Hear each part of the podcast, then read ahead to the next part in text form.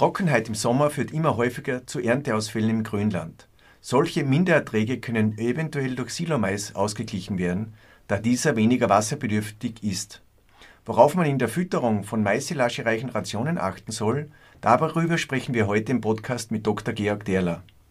Liebe Zuhörerinnen und Zuhörer, ich heiße Sie zu unserer Podcast-Serie Agrarscience Wissen Kompakt zum Thema Klimaanpassung sehr herzlich willkommen. Dr. Georg Derler leitet an der Haberle bei Gumpenstein die Abteilung Milchproduktion und Tierernährung.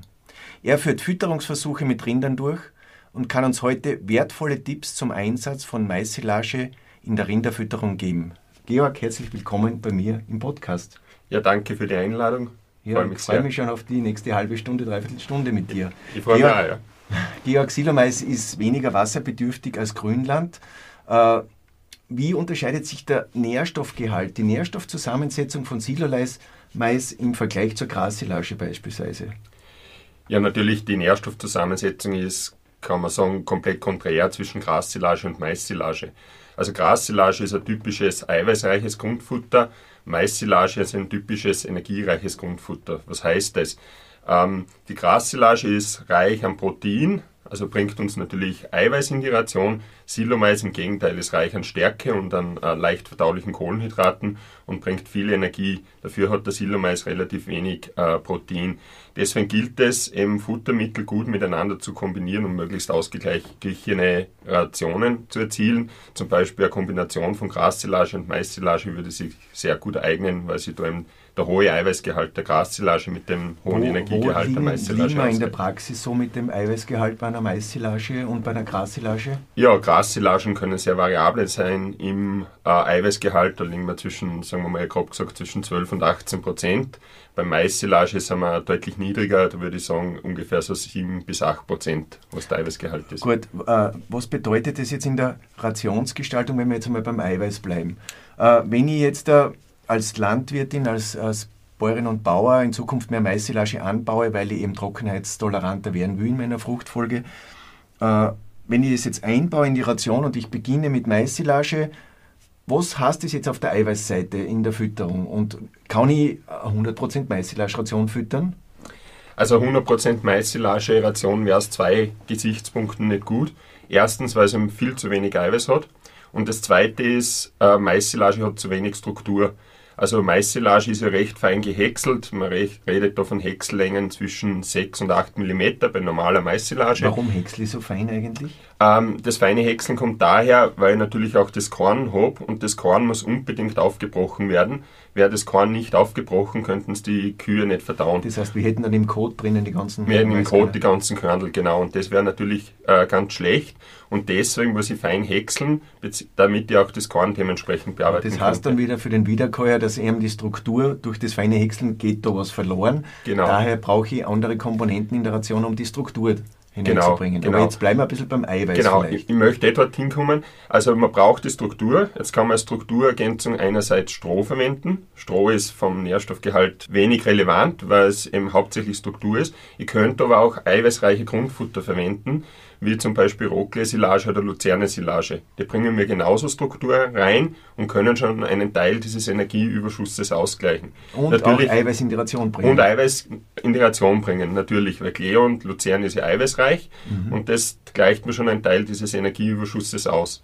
Das würde aber nicht reichen, außer man hat sehr geringe Maissilageanteile in der Ration, aber von dem reden wir heute ja weniger. Wir gehen ja von hohen Maissilageanteilen in der Ration aus.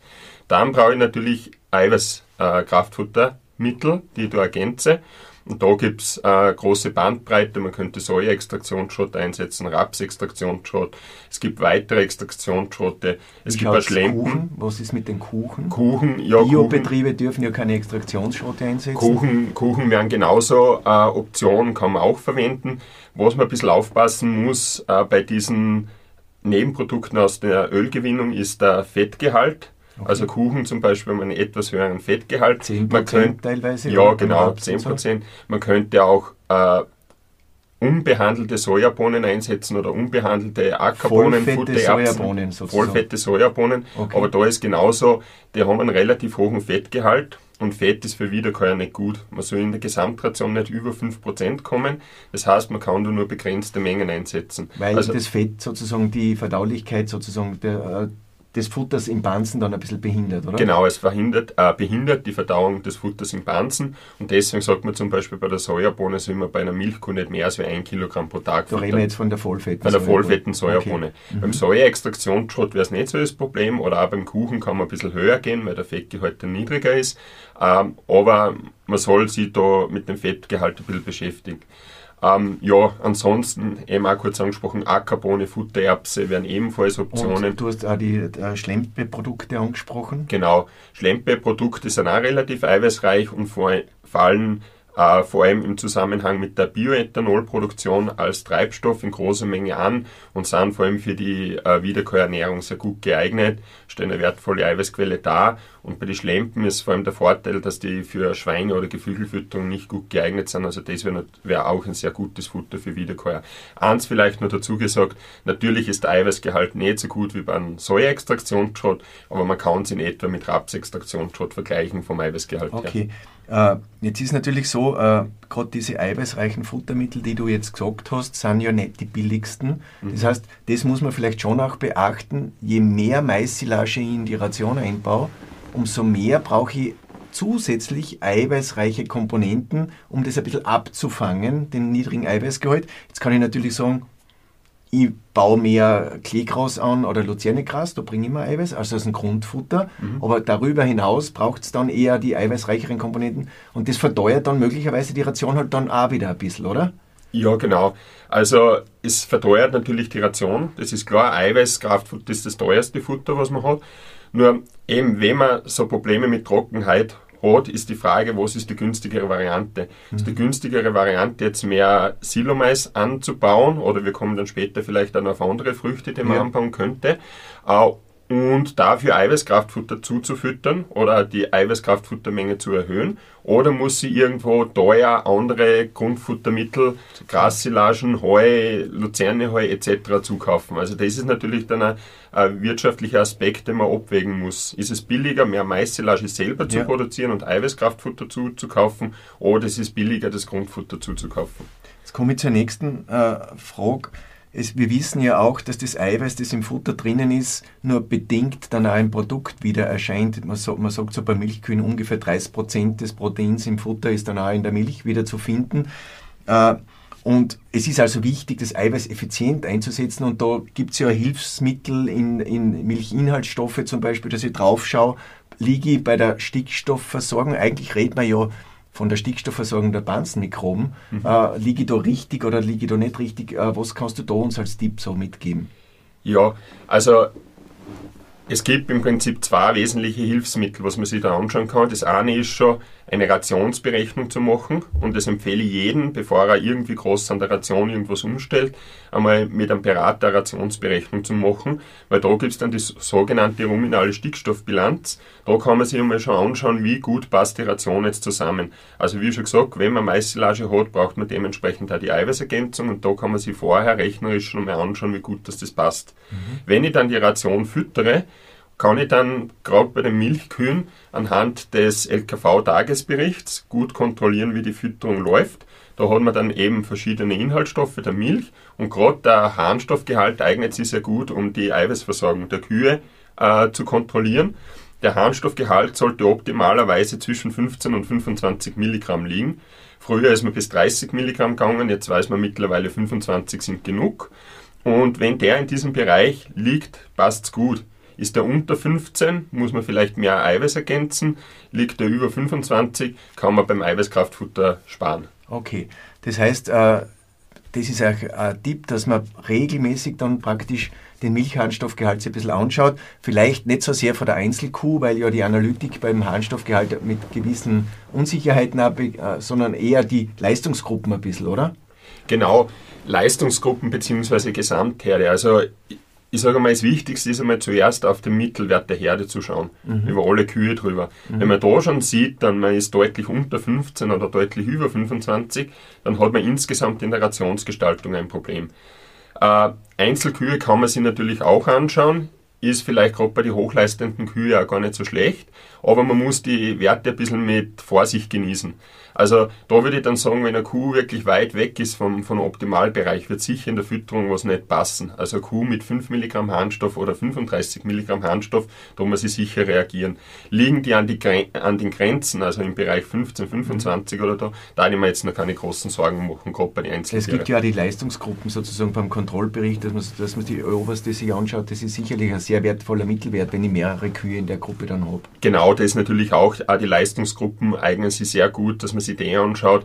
Uh, vor allem sieht man da dann ab und zu vielleicht, dass okay bei den Spätlaktierenden eh gut passt, aber bei den Frühlaktierenden uh, habe ich ein Problem. Da wäre es halt dann natürlich auch wichtig, die uh, Kühe in Leistungsgruppen zu füttern, wenn es okay. irgendwie geht. Also gerade wenn man dann natürlich nur eine Mischration hat, ist das relativ schwierig. Also wenn man mit Totalmischration arbeitet, aber trotzdem wäre es sinnvoll, wenn es da deutliche Abweichungen gibt vom Optimalbereich, da irgendwie zum Reagieren, wenn es möglich ist, technisch. Jetzt gehen wir vielleicht ein bisschen vom Eiweiß weg. Also Eiweiß ist einmal ein wichtiger Punkt, den man beachten muss, wenn man mit der Maissilage mehr hineingeht in die Rationsgestaltung. Dann kommen wir zum nächsten Punkt, das haben wir auch schon kurz angeredet, das ist die Struktur. Äh, Maissilage wird also relativ fein gehäckselt, muss sie auch werden äh, und wird dann eingemischt. Äh, äh wie, jetzt waren wir bei den Milchinhaltsstoffen, äh, kenne ich da auch was, wenn es strukturmäßig ein bisschen knapp wird? Ja, man kann auch Strukturmangel an den Milchinhaltsstoffen erkennen. Das ist, wenn die Struktur oder wenn zu wenig Struktur in der Ration ist, dann sinkt der Fettgehalt. Mhm. Es kommt daher, dass diese Struktur oder diese faserreichen Bestandteile der des Futters zu, im Bansen zu Essigsäure abgebaut werden und aus Essigsäure entsteht wieder Fett in der Milch. Mhm. Und wenn da zu wenig Struktur da ist, wird zu wenig Essigsäure gebildet und dann sinkt der Fettgehalt.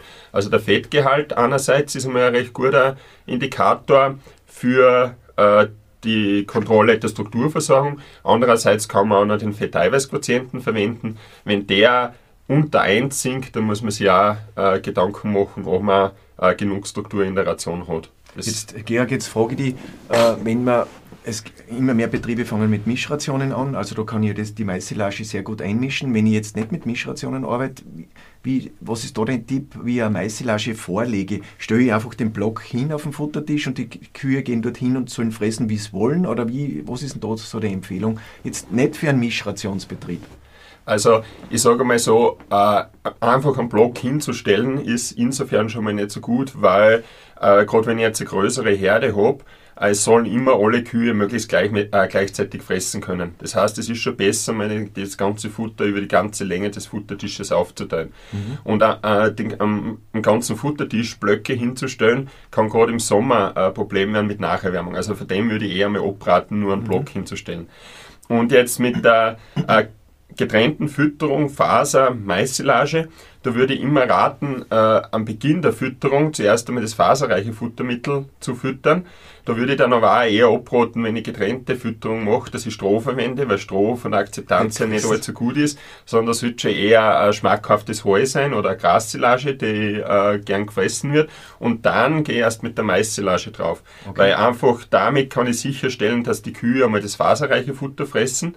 Weil wenn ich jetzt mit der Maissilage anfange und die Kühe fressen sie voll und haben dann keinen Appetit mehr auf Grassilage, dann füllt man die Faser. Okay. Also wenn ich getrennt fütter, immer zuerst eher äh, das faserreiche Futtermittel und dann äh, die, die Maissilage drauf. Oder es wäre vielleicht eine Option, dass man es auch trotzdem gemeinsam am Futtertisch vorlegt, also dass man halt zum Beispiel vielleicht unter eine Maissilage und dann drauf noch eine Heu oder eine Grassilage füttert. Okay, wenn ich jetzt ein Mischbetrieb bin, kann ich die Strukturversorgung schütteln, ich kann die Ration schütteln. Ja. Äh, wie geht, was gibst du dem einen Betrieb mit, der mit Mischrationen arbeitet und Maissilage einbaut? Ja, also beim Mischen grundsätzlich ist einmal wichtig, dass man, wenn man mischt, einmal schaut, dass man auch die strukturreiche Komponente im Mischer nicht zu fein häckselt. Das ist natürlich wichtig. Okay. Weil wenn ich jetzt eine Grassilage oder Stroh zugib und ich häcksel das ganz fein, wir reden da von unter 2 cm Häcksellänge, dann habe ich die Struktur wieder verloren. Das heißt, ich muss da schon aufpassen, dass einmal beim Mischen das Futter nicht zu fein geschnitten wird. Das heißt, ich fange nicht mit dem, mit dem Heu an beim Befüllen des Mischers? Oder wie? Ah, ja, man man muss fast äh, mit dem Heu beginnen, weil wenn, wenn man das Heu dann oben drauf haut, äh, dann, dann, mischt das nicht Aber ein. man muss die Dauer des Mischens Man muss die Dauer des Mischens. Es darf sich nicht vermusen. genau, so. es, es soll sich nicht vermusen, wobei fürs Vermusen ist wichtig, dass man einfach eine gute Schneid hat bei den Mischer.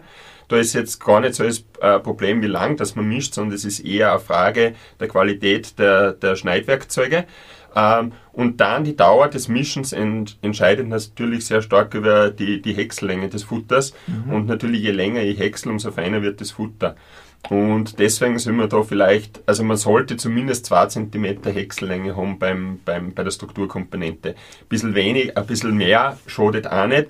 Es ist halt dann immer die Frage, wenn man länger schneidet, äh, leidet die Futteraufnahme ein bisschen drunter. Aber ich sage mal, so im Bereich 2 bis 5 cm ist sicher eine gute Häcksellänge. Im Schnitt glaube ich, dass wir in Österreich da noch nicht im unteren Limit sind. Wenn man natürlich amerikanische Rationen, israelische Rationen sich anschaut, dann schaut das ein bisschen anders aus. Dort geht es wirklich um den letzten Zentimeter weil die sehr kurz äh, unterwegs sind. Teilweise. Ja, ich, ich denke, im Hochleistungsbereich wird es auch in Österreich äh, durchaus immer mehr Thema, dass man wirklich ziemlich fein häckselt.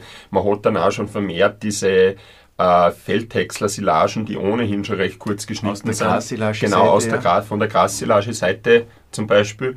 Und wenn ich die dann noch in einen Mischer reinhaue, dann werden die äh, möglicherweise noch ein bisschen feiner geschnitten. Dann in Kombination mit der ohnehin, ohnehin strukturarmen Mais-Silage äh, muss ich da schon ein bisschen aufpassen, dass das nicht zu fein wird. Ja. Und natürlich ist wichtig, dass homogen gemischt ist. Äh, Georg, äh, jetzt ist so, jetzt sind wir ein bisschen bei der Struktur angelangt. Jetzt kommen wir vielleicht zum nächsten Punkt, zur Energie ein bisschen. Oder wie zur ja, Struktur? Vielleicht zur Struktur noch ein Punkt, weil wir bei der Mais-Silage sind. Ähm, möchte ich noch kurz ansprechen, es gibt ja diese neue Entwicklung der, der Schwedletsch-Silagen. Ja. Ähm, diese das heißt geringe Deutsch? Schwedletsch heißt, dass ähm, bei der Ernte der Mais-Silage die Restpflanze bewusst äh, weniger fein gehäckselt wird. Das und heißt, nur das Korn angeschlagen wird. Genau, sozusagen. wir haben dann bei der Schwedletsch Häcksellängen von 2 bis 3 cm, also das, was gerade noch äh, okay ist für die Struktur, und nur das Korn wird fein gehäckselt oder fein zerschlagen. Und das ist halt auch so ein, ein Punkt, wo man sagt, okay, das kann hinsichtlich der Strukturwirksamkeit dann einen Vorteil bringen. Wir wissen aber, dass hinsichtlich Leistung und äh, Verdaulichkeit der Ration insgesamt keine großen Vorteile bringt. Okay. Also äh, aber rein, wenn eine Betriebsstruktur schwach ist in der Ration, kann die äh, äh, Schwedletsch weiterhelfen. Das und, wollte ich vielleicht noch dazu ja, sagen. Struktur schwach ist ja dann, äh, kann ja bis hin zur Labmagenverlagerung dann führen, oder? Wenn, wenn, wenn sozusagen der Verdauungstrakt dann leidet, wenn das der Wiederkäuer nicht mehr in seiner Funktion Genau, genau. Also Bansenazidose, Labmagenverlagerung, das können dann natürlich äh, ernste Komplikationen sein im Stoffwechsel der Kuh, die, man, was man natürlich vermeiden möchte. Und jetzt kommen wir zum nächsten und das ist jetzt die Energieseite. Äh, Gras, äh, du hast gesagt, äh, Mais-Silagen sind sehr stärkereich. Äh, wie ist denn die Stärke eigentlich? Wenn ich über ein Maiskorn getrocknet rede, sagen wir ja immer, das hat eine eher banzenschonende Stärke, die langsam abgebaut wird. Was macht der Silierprozess mit dem Korn eigentlich? Ja, also man muss sagen, im Prinzip die, der frisch silierte, das frisch silierte Maiskorn unterscheidet sich jetzt nicht wesentlich von einem äh, getrockneten Maiskorn. Also man erntet natürlich ein bisschen früher als beim getrockneten Maiskorn, aber die Stärke ist relativ gut beständig durch Silieren, äh, den Gärprozess, durch den Gärprozess, ja, ja, finden ja ähnliche Prozesse im Silo statt, wie, wie wir sie ja im Banzen haben. Okay. Das sind ja ganz ähnliche Prozesse, es sind beides Gärungen mhm. im Banzen und im, im, im Silo und dadurch wird die Stärke praktisch im Silo schon vorverdaut, aufgeschlossen, ja. aufgeschlossen. oder ich sage auch gern vorverdaut. Okay. Also es ist keine Verdauung, aber es ist ganz ähnlich. Und was heißt das, heißt, das jetzt, wenn es vorverdaut ist? Könnt ihr jetzt sagen, das ist super, ist eh vielleicht, äh, aber wenn es große Mengen ist, was passiert dann? Genau, dadurch, dass das schon aufgeschlossen oder zum Teil vorverdaut ist, ist es natürlich dann im Pansen für die Mikroorganismen schon besser verfügbar. Schnell also. Schneller, schneller und, mhm. oder besser, ja. Das heißt, es geht dann weg von wenn man es mit Kraftfutter vergleichen würde, eher weg von einem typischen Körnermais hin zu einem Getreide wie Gerste oder Tritikale, die eben relativ Stärke, schnell verfügbar sind. Genau. Relativ rascher Bansen-pH-Wertabfall genau. nach der Fütterung. Genau. Also Bansenübersäuerung ist da dann die, das Thema. Das könnte da ein Thema werden. Mhm. Und deswegen wäre es wichtig, wenn man als Betrieb ist, der sich für Silomais füttert, dass man vielleicht während der Fütterungsdauer des Silomais auch die Kraftfuttermischung, Zusammensetzung, Zusammensetzung geringfügig anpasst. Das heißt, im Herbst kann man vielleicht ein bisschen mehr von Getreidekomponenten füttern, weil der Silomais oder das Silomaiskorn relativ langsam also verfügbar Weizen, ist. äh, Gerste, Weizen, Gerste. Tritikale, ja genau. Ja. Und im Frühjahr soll man vielleicht den Körnermaisanteil im Kraftfutter etwas erhöhen. erhöhen, weil der Genau. beständigere Der Stärke ist, hat. der ist beständiger, genau. Okay. Äh, wenn wir jetzt, äh, jetzt sind wir ein bisschen bei der Stärke angelangt, äh, wie schaut es mit den Mineralstoffgehalten aus in, in, in, in, in Silomais? Genau, der Silomais ist eigentlich vom Mineralstoffgehalt ziemlich niedrig. Also es ist einer oder eines der Futtermittel, die was den niedrigsten Mineralstoffgehalt haben. Okay. Also ähm, deswegen ist wichtig, wenn man Silomais fut- füttert, dass man auf eine adäquate Mineralstoffversorgung achtet. Also es ist jetzt, man kann beim Silomais nicht sagen, okay, es ist ein Element besonders wenig drinnen. Es ist generell wenig, egal ob Calcium, Phosphor, Spurenelemente. Das heißt, man müsste auch mit der Mineralstoffergänzung ein bisschen in die Höhe Braucht gehen. es wahrscheinlich auch die Rationsberechnung oder Ja. sicherlich auch, weil Ja. das erkenne ich nicht in den Milchinhaltsstoffen, das erkenne ich ja nicht am nächsten Tag schon, sondern das macht langfristige Probleme.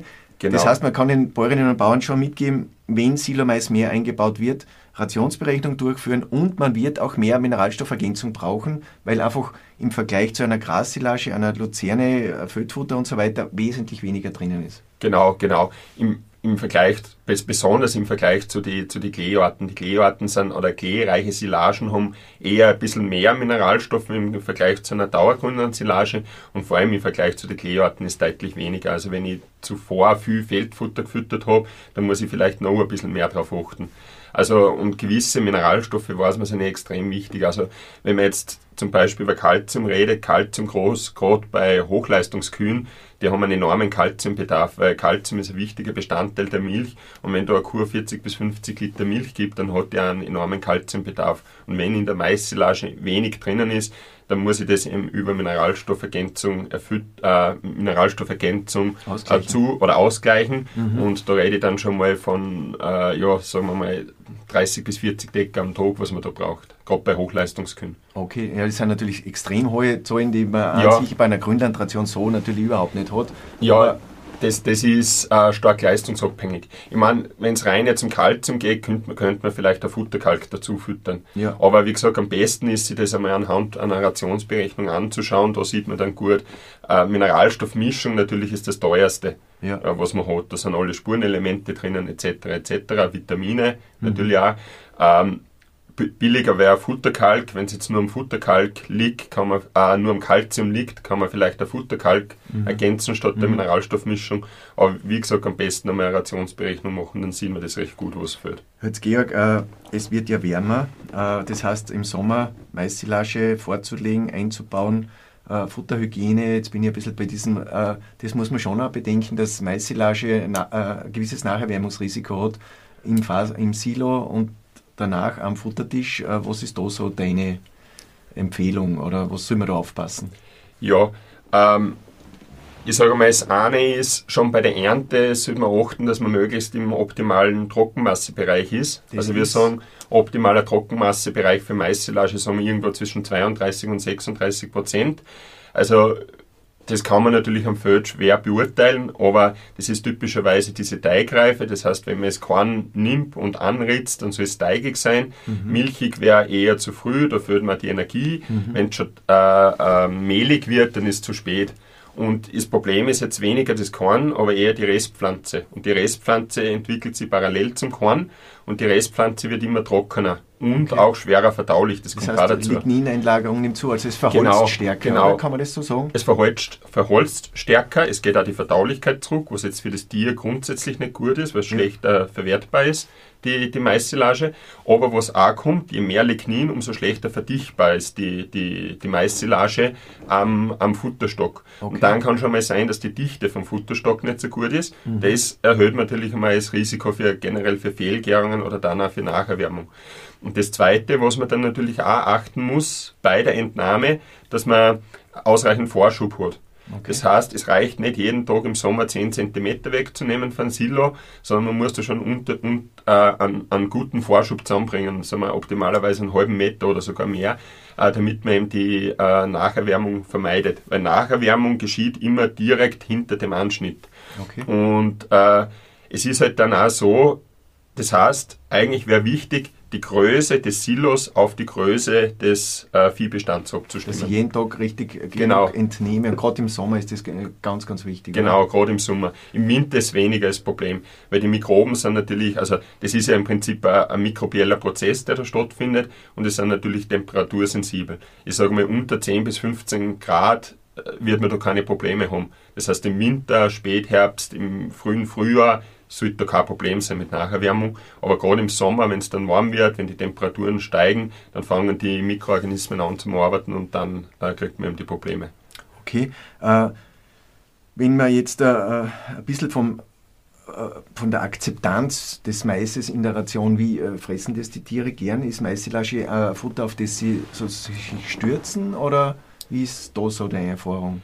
Also grundsätzlich würde ich sagen, Maissilage ist ein, ein Futtermittel, das die Tiere sehr gern fressen. Also natürlich, es ist energiereich, es muss natürlich gut siliert sein. Das mhm. heißt, es muss auch die, die Gärqualität stimmen. Und der Gärqualität äh, verstehen wir die äh, Zusammensetzung der Gärsäuren in, in der Silage drinnen. Also da gibt es Säuren, die den äh, Tieren gut äh, schmecken oder die neutral schmecken, wie Milchsäure, Essigsäure zum Beispiel. Es gibt aber auch andere Säuren, äh, die den Buttersäure ist zwar in der Maissilage jetzt nicht das große Thema, das hat man eher bei den Grassilagen. Wenn man natürlich mehr von dem drinnen hat, dann sinkt die Akzeptanz. Ähm, aber grundsätzlich wird es recht gern gefressen, ja. Okay. Äh, wenn wir jetzt Maissilage einsetzen im Laktationsverlauf, wie geht es da mit Maissilage, große Mengen, Ende der Laktation, Trockenstehzeit? Ja, da muss man aufpassen. Also am, Beginn der Laktation ist sehr gut, weil die Kuh braucht viel Energie und die Maissilage hat viel Energie. Da ist die Maissilage ja super Futter. Das wäre auch, äh, wenn wir vor dem Abkalbetermin sind, war es praktisch günstig, wenn man vor der Abkalbung die letzten zwei, drei Wochen schon ein bisschen Maissilage in die Ration einbaut, oder? Genau, genau. Das ist, auch, das ist auch wichtig, dass sie da das Verdauungssystem umstellen kann. Also man fängt schon zwei bis drei Wochen vorher an und dann passt es mir recht gut. Je länger die Laktation aber dauert, umso eher sollte man mit der Maissilage ein bisschen zurückgehen, damit die Kühe nicht verfetten. Weil verfetten ist insofern ganz schlecht, weil Verfettung täuscht noch der Abkalbung vor, dass die Kuh eh genug Energiereserven hat. Sie, sie, sie, gibt viel Milch, sie frisst wenig und dann kommt es zu dieser Stoffwechselstörung Ketose. Ja. Und Ketose kann ein ziemlicher Teufelskreis werden, kann Fruchtbarkeitsstörungen als, als, als Folge haben oder auch andere Stoffwechselstörungen, also das sollte man vermeiden. Deswegen grob bei spätlaktierende Kühe und bei Trockensteher mit der Maissilage zurückgehen, wenn es möglich ist. Und was auch wichtig wäre, regelmäßig die Kühe im Stall zu beobachten, einmal durchzugehen. Es gibt einen ganz einfachen ähm, Griff am Sitzbeinhöcker, das ist rechts und links vom Schwanz. Mhm. Wenn man da einmal draufgreift und schaut, da kann man die Verfettung der Tiere recht gut beurteilen. Also neben natürlich, man kann es anschauen, dann sieht man es auch gleich, aber anhand dieser ähm, dieses Griffes sieht man recht gut, ob es verfettet sind oder nicht. Und wenn man da drauf kommt, okay, sie sind verfettet, dann sollte man nach Möglichkeit den Energiegehalt der Ration reduzieren. Es kann sein, dass man mit Energiekraftfutter zurückgeht, wenn man Energiekraftfutter in der Ration ja. hat, oder ansonsten nach Möglichkeit den Maissilageanteil in der Ration reduzieren. Das heißt, äh, die Milchinhaltsstoffe sagen uns viel, es sagt uns auch die Kuh sehr viel, wenn man ihr zuschaut, beim Wiederkauen zum Beispiel kann man ja zuschauen, wie, wie viel Bissen eine Kuh durchführt pro Bolus, wenn sie wiederkaut. Äh, wenn das sehr niedrig wird, ist auch ein Hinweis auf Strukturmangel. Und man kann natürlich die Körperkondition oder muss die Körperkondition im Auge behalten. Äh, jetzt da gehen wir vielleicht ein bisschen von der Maissilage mal weg. Äh, in den letzten Jahren aus unterschiedlichen Gründen, Maiswurzelbohrer und so weiter, hat sie die Hirse in Österreich begonnen, ein bisschen zu entwickeln und die Bäuerinnen und Bauern fragen sehr oft bei uns an, wie schaut es mit Hirse aus? Und du hast dich in deiner Doktorarbeit sehr stark mit der Hirse auch beschäftigt. Äh, was kannst du uns zur Hirse sagen? Jetzt Ganzpflanzenhirse reden wir jetzt, oder? Genau, wir reden jetzt von der Ganzpflanzenhirse. Also Hirse grundsätzlich ist eine Pflanze, die dem Mais ähnlich ist, also vom, vom Wuchs. Äh, ist auch eine hochwüchsige Pflanze, schaut eigentlich von der Restpflanze komplett gleich aus als wie der Mais, nur er hat keinen Kolben, sondern oben auf der Pflanze eine Rispe. Also von dem her könnte man meinen, sie könnte ein guter Ersatz sein für den Mais. Äh, wir haben uns das dann genauer angeschaut, wie schaut es da aus, haben da einen, einen Versuch gemacht mit verschiedenen Sorten und halt geschaut, wie sich das Ganze auf den Futterwert auswirkt. Vielleicht eine zweite Sache noch, du hast gesagt, einerseits ist weniger anfällig gegen Maiswurzelbohrer und dann ein zweiter großer Vorteil ist, dass sie deutlich weniger Wasser braucht als der Mais. Noch weniger. Noch weniger Wasser, ja. Mhm. Also man kann davon ausgehen, dass der Wasserbedarf, sagen wir mal jetzt um ungefähr 200 Liter pro Quadratmeter während der Vegetationsperiode geringer ist. Okay. Also man sagt, so wenn man weniger als 500 Liter Niederschlag in der Vegetationsperiode hat, dann wird Hirse besser als Mais. Okay. Also es klingt jetzt 500 Liter, klingt eh viel, ja. äh, aber gerade in östlichen Regionen in Österreich hat man das oft nicht. Und auch wenn man sagt, okay, man hat einen Jahresniederschlag bei uns von 1000 mm, dann ja. sagt man, okay, 500 mm im Sommer, das kriegt man locker zusammen. Aber es ist ja äh, tendenziell so, dass der Niederschlag im Sommer deutlich höher ist als im Winter. Der Winterniederschlag macht ja nicht viel aus. Mhm. Das heißt, 500 mm im Sommer, ähm, das äh, ist äh, bald einmal was zum Erreichen. Also ja. ich sage in unserer Region, im Enster, im alpinen Raum sowieso, so, im Voralpenraum wahrscheinlich auch noch, aber in Regionen, wo es dann panonisches halt Klima, panonisches Klima Kärnten da, teilweise ein bisschen im Süden. Kärnten vielleicht, da kriegst du dann schon Probleme. Und da kann man dann äh, die Hirse ein bisschen zum Tragen. Und wie ist jetzt der Futterwert der Hirse? Der, der Futterwert der Hirse ist leider nicht so gut als wie beim Silomais. Also wir haben uns das angeschaut. Eins vielleicht noch vorweg, es gibt bei Hirse auch sehr unterschiedliche Sortentypen. Es gibt sehr hochwüchsige Hirsen, ja. die nennt man Biomasse-Hirsen, die verwendet man hauptsächlich für Biogasproduktion. Die haben einfach viel Pflanzenmasse und wenig Kernel. Okay. Also die sind vom Futterwert uninteressant, sind fast so wie Stroh. Okay. Ähm, dann gibt es Silohirsen und dann gibt es noch Körnerhirsen. Okay. Die Körnerhirsen sind eigentlich typischerweise für äh, Kornproduktion, die kann man dreschen. Niedrig wachsend eher, Ni oder? Eher niedrig wachsend, die werden gerade einmal eineinhalb Meter hoch mhm. und sind eigentlich eher für die Kornproduktion, kann man Körnerhirse machen, so wie Körnermais. Und dann gibt es noch zwischendrin die Silohirsen. Mhm. Wir haben aber in dem Versuch probiert, alle Sortentypen zu silieren und haben gesehen, äh, die, die Körnerhirsen sind vom Ertrag gar nicht so viel schlechter als die Silohirsen, obwohl es um einen Meter niedriger sind im Wuchs, mhm. aber sie haben deutlich mehr Körner. Und vom Energiegehalt waren es auch besser als wie die Silohirsen, weil sie mehr Körner gehabt haben. Und deswegen, bei den Körnerhirsen sind wir im Energiegehalt, so sagen wir mal, äh, 1 Megajoule umsetzbare Energie, das sind 0,6 Megajoule Nehl niedriger als wie beim Silomais. Also wenn also, der Silomais bei 6,4 liegt, dann liegt Megajoule Nehl, dann ist die 5,8, 5,9 ja, so herum. Ja, oder? eher, ich würde sagen zwischen 5,5 und 5,8, also 1 bis 1,5, also ich rede schon fast eher mit dem eher als wie von Nehl. Ja. uh, bei Nehl wären wir halt so sagen wir 0,6 bis maximal 1 Megajoule niedriger. Also es gibt da natürlich auch immer Spannweiten. Eins vielleicht auch ganz äh, wichtig dazu gesagt, wir haben das in einem tatsächlichen Verdauungsversuch untersucht ja. und das ist das Beste, was man machen kann. Oft einmal bei Laborergebnissen, was man kriegt, das wird anhand von Kalkulationen berechnet, die was teilweise für die Hirse nicht so gut passen. Okay. Also man darf sich da oft nicht täuschen lassen. Oft einmal schaut es aus, man kriegt ein Ergebnis für Mais mit 6,5 Megajoule Nel und die Hirse hat 6,3.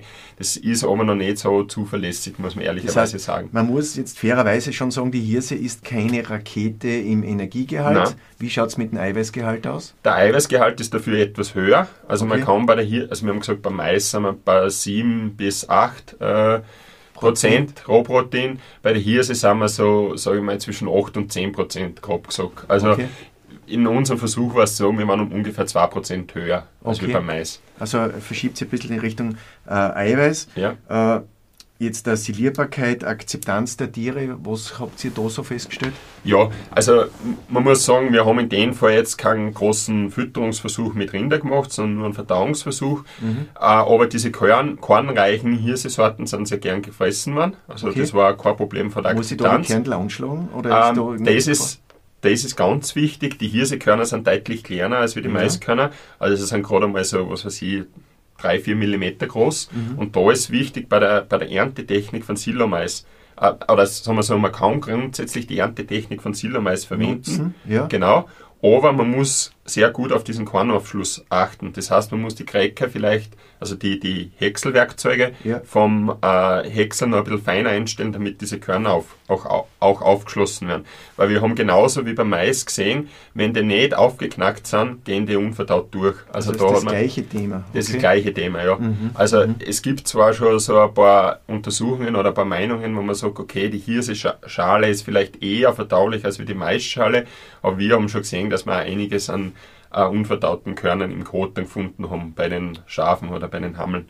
Okay. Also das, das, das ist schon ein bisschen ein, ein Problem äh, bei der Hirse, was man haben kann. Ja. Aber Silierbarkeit ist gegeben, also Silierbarkeit ist grundsätzlich gut, ja. Akzeptanz äh, wird natürlich nicht die Rakete sein, oder? Wenn, wenn ein bisschen äh, wenn sie strukturreicher ist oder im Vergleich zum Mais ein bisschen tiefer, würde ja, ich es einschätzen. Oder? Also wir haben Erfahrungen, äh, das war das Projekt, was wir damals gemacht haben, war in Zusammenarbeit mit der Landwirtschaftskammer Steiermark, mhm. äh, war im Rahmen eines EIB-Projekts und da hat ein Kollege, Kollege Karl Wurm von der Landwirtschaftskammer Steiermark, hat da Betriebe, Massbetriebe betreut, die eben äh, Hirse eingemischt haben in die Rationen und von ihm kann ich so als Erfahrung weitergeben, man kann Mais-Silage nicht eins zu eins ersetzen durch Hirse-Silage, aber man kann mal sagen, so 30 bis 50 Prozent der Mais-Silage kann man schon durch Hirse ersetzen und das wird auch gerne gefressen. Und es, es gibt man sozusagen als Betrieb in der trockenen Region ein bisschen ein zusätzliches Backup im genau. Ertrag, genau, oder? Genau. Und äh, es bringt da in die Regionen ein bisschen mehr Vielfalt wieder hinein und das ist ja auch günstig jetzt für den Boden, für die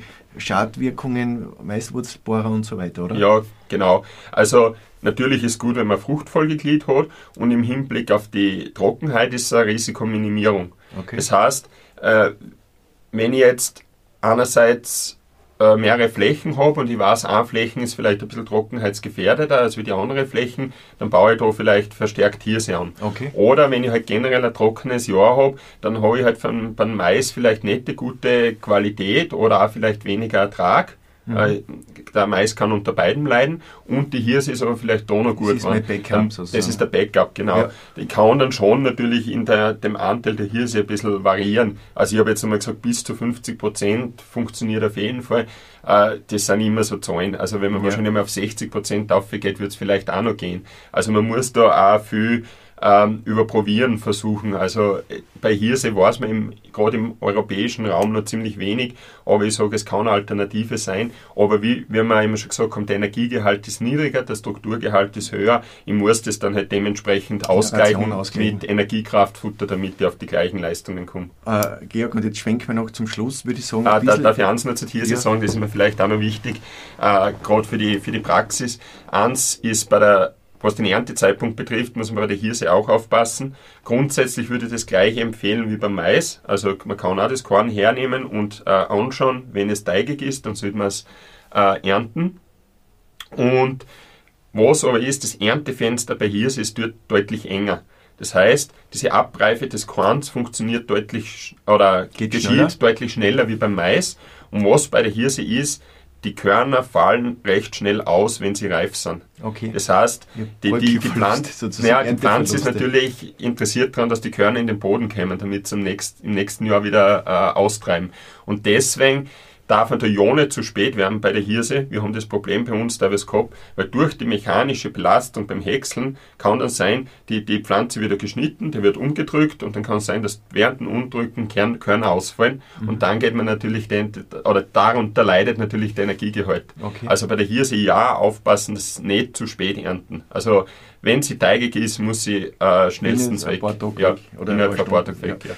Äh, jetzt kommen wir zum letzten Thema, vielleicht, dass wir noch ein bisschen anreden wenn Du hast ja sehr stark, oder ihr habt Versuche gemacht mit Zwischenfruchtanbau, um einfach die Vegetationsperiode optimal zu nutzen, die Winterfeuchte besser zu verwerten. Was kannst du uns da zum Schluss jetzt noch ein bisschen mitgeben aus den Erfahrungen? Es ist ja Richtung Grünrocken gegangen und so weiter. Ja, also dieses Trockenheitsproblem, was wir haben, ist ja ein großes Problem und es wird immer größer werden. Das heißt, wir müssen uns Alternativen mach, äh, überlegen, wie können wir trotzdem genügend Grundfutter für unsere Wiederkäuer äh, bereitstellen. Und gerade in Regionen wie im Enstal sind wir ein bisschen beschränkt in den Möglichkeiten, weil es gibt Ackerbau, Ackerbau ist aber eher untergeordnet und wenn Ackerbau gemacht wird, dann hauptsächlich Silomais auf Silomais, mhm. abwechselnd mhm. mit, mit Kleegras. Und ich sage mal, da hat sich jetzt in den ersten Jahren bei uns schon bewährt, zwischen zweimal Silomais ein Grüngetreide anzubauen, zum Beispiel Grünrocken, Grüngerste, mhm. ist im Ertrag ziemlich gut. Okay. Wir waren da äh, es ist von Jahr zu Jahr unterschiedlich, aber so ungefähr bei drei bis sechs Tonnen Trockenmasse pro Hektar. Bei da reden wir jetzt vom Herbstanbau und im das Frühling ist, ernten. Genau, dann, das wird im Herbst direkt nach Silomais angebaut. Okay. Also sobald der Silomais geerntet ist, äh, mache ich äh, Bodenbearbeitung, da ja, vielleicht Schlägeln und dann Minimalbodenbearbeitung könnte schon reichen. Uh, und dann baue ich ein Grüngetreide an. Mhm. Und dieses Grüngetreide wird dann im Frühjahr vor dem nächsten äh, Silomais-Anbau geerntet. Also okay. ich mähe das dann ganz normal mit dem Mähwerk. Ähm, optimalerweise äh, bevor oder rund um den Zeitpunkt, wo die Rispe beginnt rauszuschieben. Okay. Also das wäre der optimale Im Zeitpunkt. Im, also am Beginn des Rispenschiebens. Ja. Ja. Also die Rispe ist dann noch nicht da. Also mhm. das ist auch der Unterschied zu einer Ganzpflanzensilage. Also Grünrocken ist nicht Ganzpflanzensilage. Es gibt okay. äh, Rocken-Ganzpflanzensilage. Ja. Ganz was anderes. Und das ist dann eben ganz ähnlich wie eine Grassilage, auch vom Futterwert her.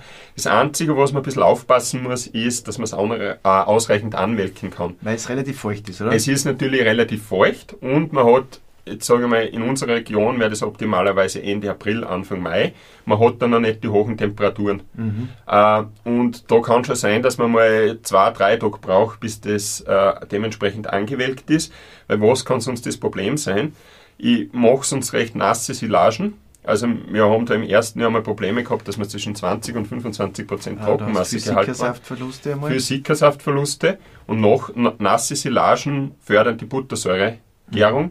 Und Buttersäure haben wir vorher schon kurz angesprochen, wird, also riecht unangenehm und buttersäurereiche Silagen werden von den Kühen äh, nicht so gerne gefressen als wie gut vergärte Silagen. Also da muss man schon ein bisschen aufpassen, also da braucht man vielleicht schon mehr als wie nur diesen üblichen einen Tag anmelken wie bei den Grassilagen. Und es ist, was vielleicht auch noch dazu kommt, wenn man ein gutes Jahr hat, dann hat man dann, wie, wie gesagt, einen richtig guten Ertrag. Also man kann 5 Tonnen Trockenmasse zusätzlich das, ernten praktisch. Das hat man zusätzlich an Ernte und dann hat man natürlich auch viel Futter am Feld. Also die, diese, diese Futterschicht oder diese Futtermatte, die liegt, ist ja dementsprechend dick mhm. und da reicht halt ein Tag Anmelken nicht. Okay. Also da, da braucht es fast zwei Tage und man, man braucht halt ein schönes Wetter, das ist halt äh, äh, der Nachteil. Es kann sein, dass sich der Silomais-Anbau dann ein bisschen, vielleicht ein, zwei Wochen hinausschiebt. Ähm, dann muss man halt vielleicht von der Reifezahl ein bisschen runtergehen, mhm. ein bisschen frühreifere Sorten nehmen, aber in der Regel äh, macht es auch wenn man die gleiche Sorte nimmt, macht es dann vielleicht beim Erntetermin ein paar Tage im September aus, was man später ist. Also man muss ja dazu sagen, man hat dann eine Winterbegrünung eingebaut, die ja Wurzeln bringen für den Boden, wo ich auch der Bodenqualität was Gutes tue. Äh, langfristig sozusagen Humus, äh, stabilisierender Effekt und Humus ist ja gerade wieder wichtig, um den Boden klimafit äh, zu machen, oder? Ja.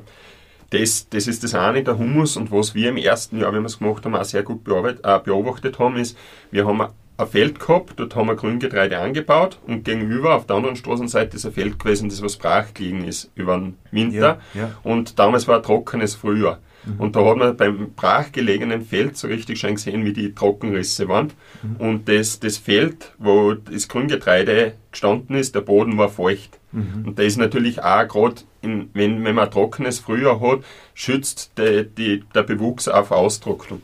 Eins muss man halt vielleicht mit beachten, das haben wir heuer ein bisschen beobachtet, ähm, man muss vielleicht auch trotzdem die Zwischenfrucht ein bisschen düngen, beziehungsweise mit der Düngung vom Silomais-Anbau oder zum Mais nach oben gehen, weil natürlich schon die Zwischenfrucht auch Nährstoffe entzieht. Ja. Also das muss man schon mitbedenken.